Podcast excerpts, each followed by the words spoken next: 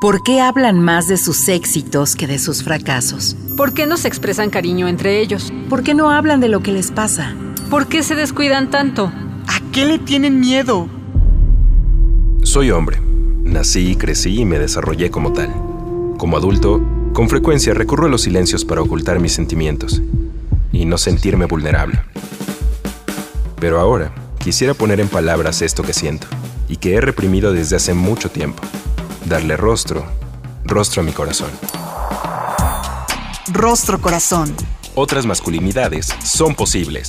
Rostro corazón. Hola, ¿qué tal? ¿Cómo está? Bienvenido, bienvenida, bienvenide a este 2023 y al Rostro Corazón. Como cada martes pasandito el mediodía, me da muchísimo gusto compartir micrófonos con mi querido José Carlos Gutiérrez, el Charlie. ¿Cómo estás? Hola José Alfredo, un gusto saludarte, estar contigo. Un saludo a usted que nos escucha. Vamos a comenzar con nuestro programa del día de hoy. Por favor, póngase en contacto con nosotros a través de nuestra página electrónica www.circuloabierto.com.mx, nuestro correo electrónico círculoabierto para hombres o a través de nuestras redes sociales en Facebook, en Twitter y en Instagram como Círculo Abierto y por supuesto Rostro Corazón. Vamos al relato del día. Procopio viene de un lugar desconocido. Lleva un largo tiempo dando un paso detrás de otro. Procopio no era flaco ni gordo, no era bajo ni alto, sino todo lo contrario. Aunque eso de la estatura al hombre Procopio siempre le hizo ruido. Le hubiera gustado ser más visible ante los demás. Digamos que su figura ni fu ni fa, nada que lo desmarcase de entre la muchedumbre. En uno de sus recorridos, Procopio encontró un lugar que le encantó para asentarse, una pequeña loma, verde por donde se le viera. El lugar por las mañanas despertaba entre neblina, pero durante el día se despejaba dando lugar a un paisaje hermoso. Belleza no le faltaba, y a Procopio le encantó, pues desde ahí podía ver a la gente del pueblo ir y venir. Pero también le encantó porque ese lugar era idóneo para que todos lo pudieran ver a él. Hola, buenas tardes. Qué bonita su loma. qué amable, gracias, contestó Procopio. Mi nombre es Roncopia. Soy su vecina. Vivo aquí nomás bajando la lomita. Me llamó la atención ver movimiento en el lugar. Nunca había nadie antes, por eso estoy aquí. Mmm, ya veo. Yo soy Procopio, ego crecido, y recién me hice de este lugar. ¡Ah! Pues le felicito. Es un lugar bonito y muy visible a la vista. Pero bueno, bueno, lo dejo. Debo atender mis deberes antes de que se me haga tarde. Hasta luego. Se despidió Roncopia. Hasta luego, respondió Procopio. El hombre se sintió feliz por las palabras de aquella mujer. Se sintió bienvenido y querido. Al día siguiente, extrañamente, Procopio se sintió raro. Se levantó de la cama y casi se cae. ¡Ah! ¿Qué me pasa? se preguntó. Se dio cuenta que miraba todo desde una altura diferente. Notó algo increíble. Su estatura era otra. Eh, había crecido algo así como 5 centímetros. Procopio se sintió feliz, pues siempre quiso ser más alto. Estaba tan contento que se puso a correr por toda su pequeña loma. Brincaba y brincaba de alegría. Un señor de avanzada edad que paseaba por ahí se acercó a él con mucha curiosidad. Oiga, joven, ¿por qué está usted brincando? preguntó el señor. Porque hoy desperté y soy más alto. Oiga, joven, ¿y eso de qué le sirve? Pues francamente no lo sé, pero hoy soy más alto que ayer y eso me hace muy feliz, respondió Procopio. No, pues qué bien, joven. Ahora que lo dice, sí se ve alto y muy apuesto. Me alegra por usted. Yo soy Francopio y pasaba por aquí. Lo vi y quise saludarlo. Que esté muy bien. Gracias, don Francopio. Tenga buen día.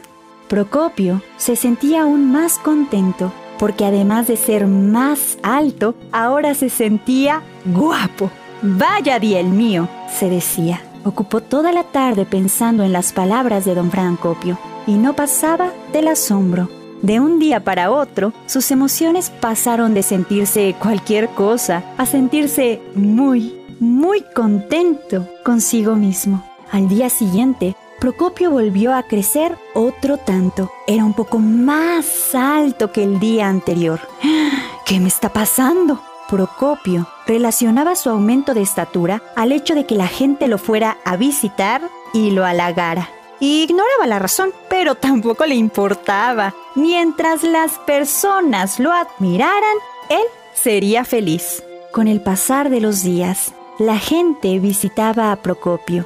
Todas lo llenaban de halagos por su enorme estatura, lo guapo que era y por el bello lugar que ocupaba. Con el pasar de los días, Procopio fue creciendo y creciendo. Llegó a los 4 metros con 19 centímetros. ¡Qué grande soy! se decía. Nada más importante que yo en este lugar.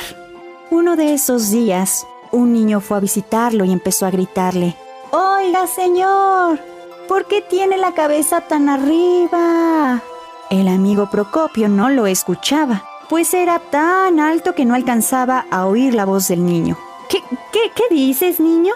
le preguntó Procopio. No me escucha, señor. ¿Por qué mejor no se agachó un poco para hablarle? Procopio se inclinó para escuchar lo que el niño quería decirle. A ver, niño, ¿qué se te ofrece? le preguntó con soberbia. Hola, mi nombre es Rontopio. Pasaba por aquí. Voy de camino a la escuela y me llamó la atención lo grande que es usted y quería averiguar una cosa. Ay, sí, ya lo sé. Seguro vienes a ver lo grande y guapo que soy, ¿verdad? Eh, no, no, para nada. Me daba curiosidad ver si sus patas eran igual de grandes, pero veo que así es. Son enormes y bastantes feas.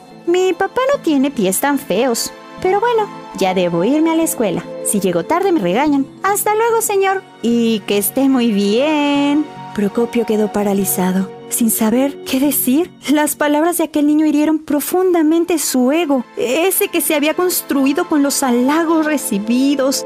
Las palabras de aquel niño le asestaron un golpe tremendo. Durante el resto del día, Procopio ya no brincó. Cuando llegó la hora, simplemente se fue a dormir. Al día siguiente, notó que su estatura había disminuido, casi al mismo tamaño que tenía cuando llegó a aquel lugar. Se sintió tan triste que decidió quedarse sentado todo el día, con la cabeza agacha y en silencio. A la mañana siguiente, todo el pueblo se extrañó. Aquella lomita verde nuevamente estaba vacía y del hombre Procopio nunca más se volvió a saber. Lo que usted acaba de escuchar lleva por nombre Procopio en la voz y bella narración de Naima Fernández. Procopio parece un hombre común.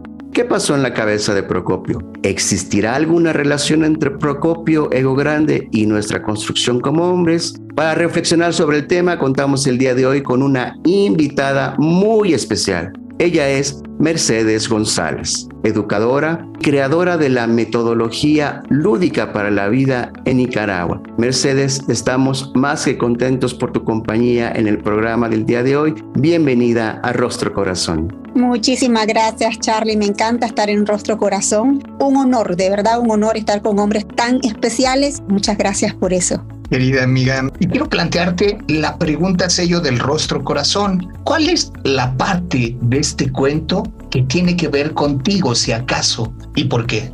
Mira, esa pregunta me lo leí cuatro veces y decía, ¿qué parte no tiene que ver conmigo? Porque la verdad es que primero me encantó, Charlie, felicidad. Es muy lindo el cuento y da para mucho, para muchas aristas de diálogo. ¿Qué parte tiene que ver conmigo? Un poquito de todo. Me identifico con Procopio en ciertos momentos de mi vida, sobre todo en la parte de, eh, dura, digamos, de la adolescencia, donde me empezaba a perfilar y a tener intereses diferentes al resto de, de mis amigas y, digamos, mis colegas de, estudio y quererme sentir parte del todo a través del reconocimiento externo y de lo duro que es eso, ¿no? De lo duro que es estar en dependencia de lo que los otros y las otras piensan de vos. Me identifico con eso porque pasé por eso. E incluso a veces en ciertas resbalones de autoestima de mujer adulta, también me sucede y me vuelvo a plantear, uy, ¿de qué voz estás dependiendo? ¿De la tuya interior o de las externas? Me identifico también con Procopio porque ahora trabajo con adultos que trabajan con niños y niñas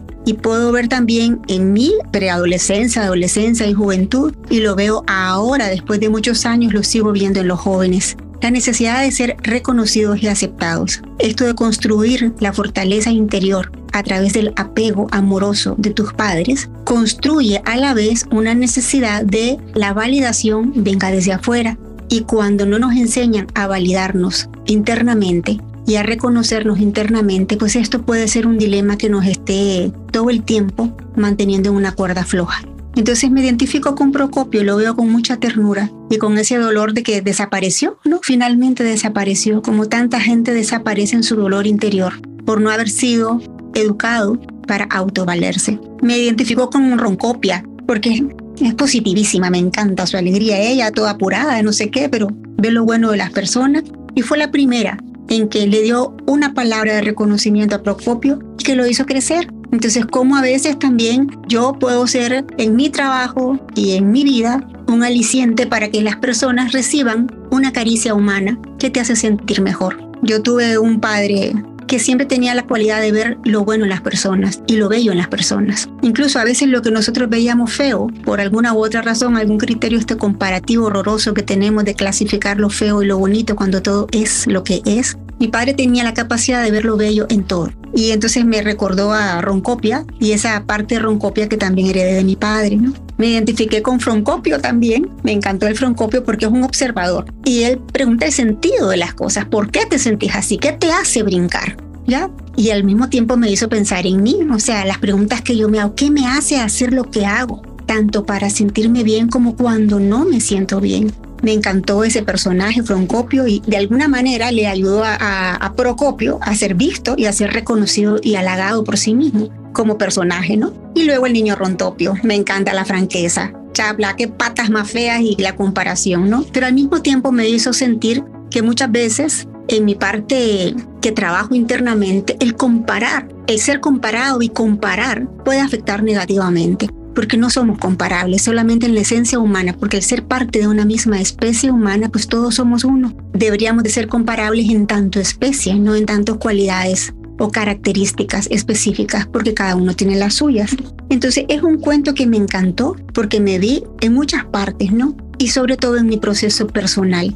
Y ahí te confieso, en el ser mujer y superar mi autoimagen de mujer, que yo pensé que en un momento era muy muy acá, muy progresista, hasta que me tropecé con un maestrote de aquellos, ¿no? Que me puso en jaque y descubrí mi super víctima, que necesitaba la validación de un hombre, que necesitaba ser reconocida y que me fui y casi desaparecí, como lo hizo Procopio. Y a partir de esa desaparición, cuando desapareces y te metes en tu cueva personal, ahí es cuando empiezas a volver a aparecer y aparecer como válida ante tus propios ojos. Yo me identifico con Procopio en mi proceso de validación femenina frente a mí y la valoración de los hombres en general, ¿no? Y los procesos que los hombres viven y podernos poner, no como hace el niño, comparar, sino en paralelo. Cada uno de nosotros, hombres o mujeres, tenemos un proceso profundo que hacer. Y en nuestra identidad, la que sea elegida,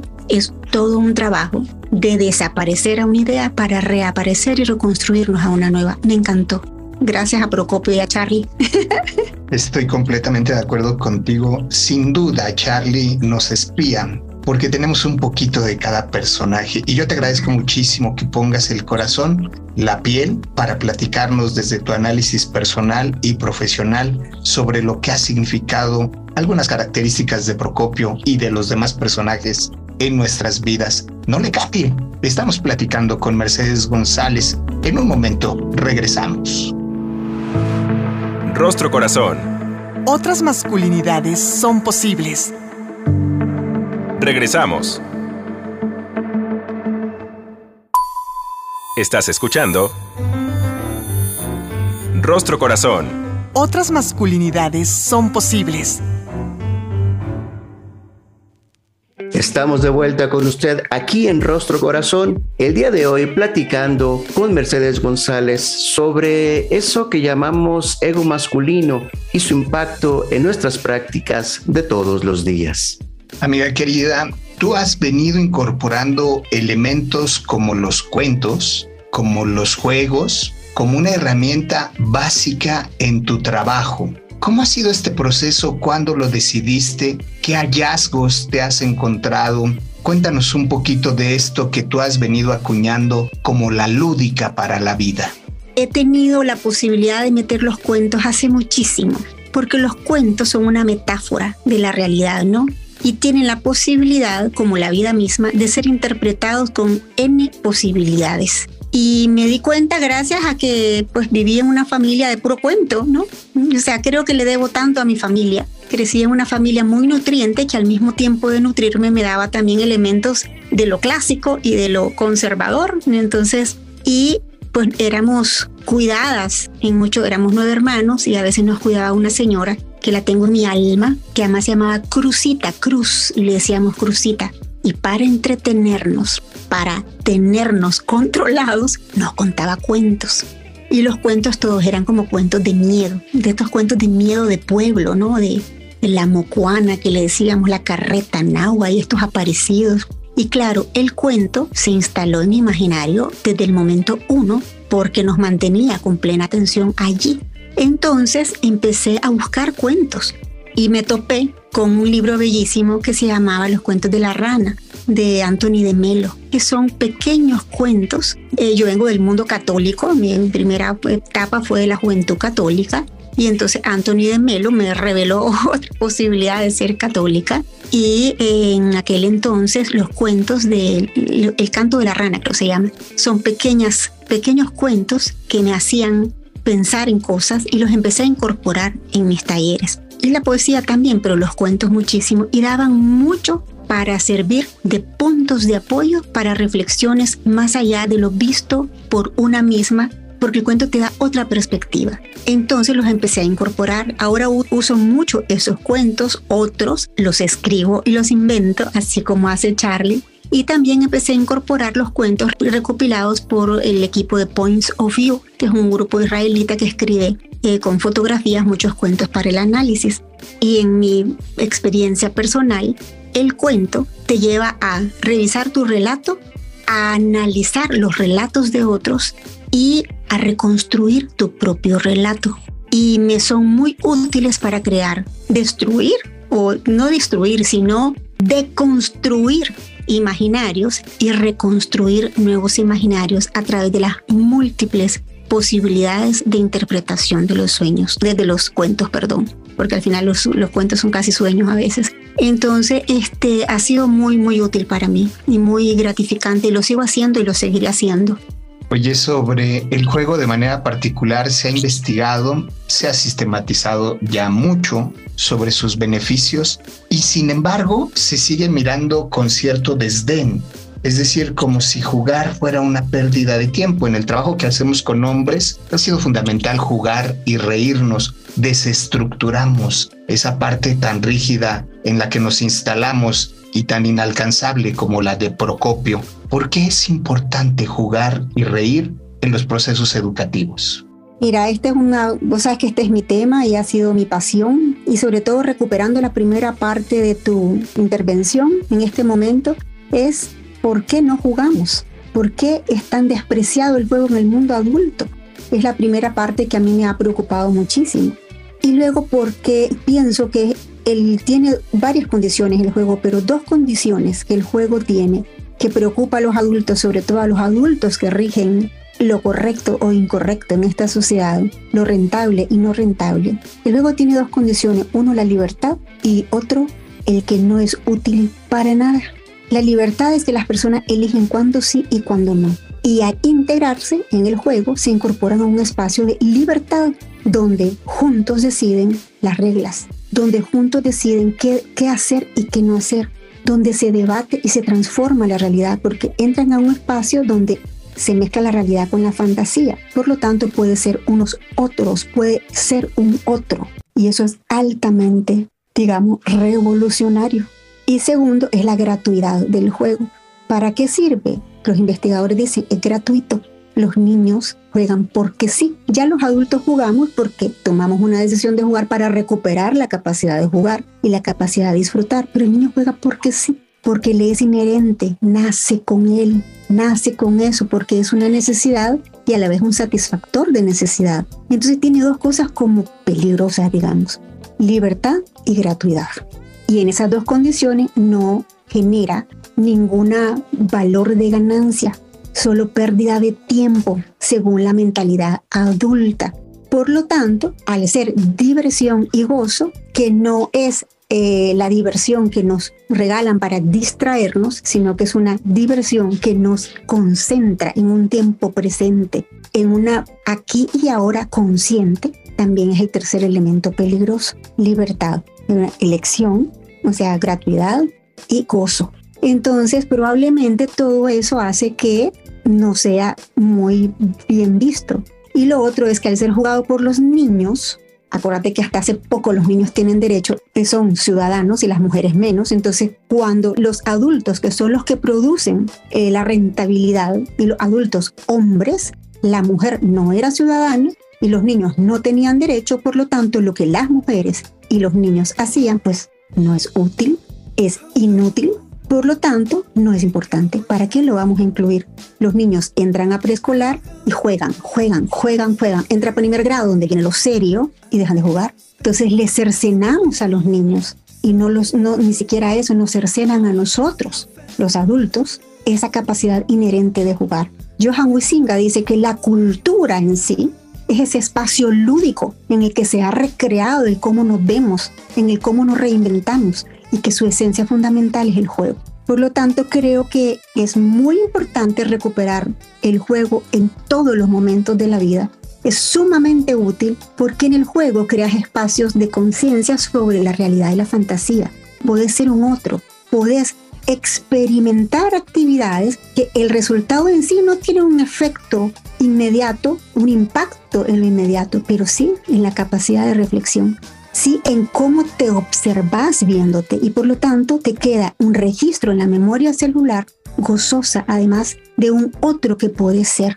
Y eso es una maravilla. Te puedes reinventar jugando.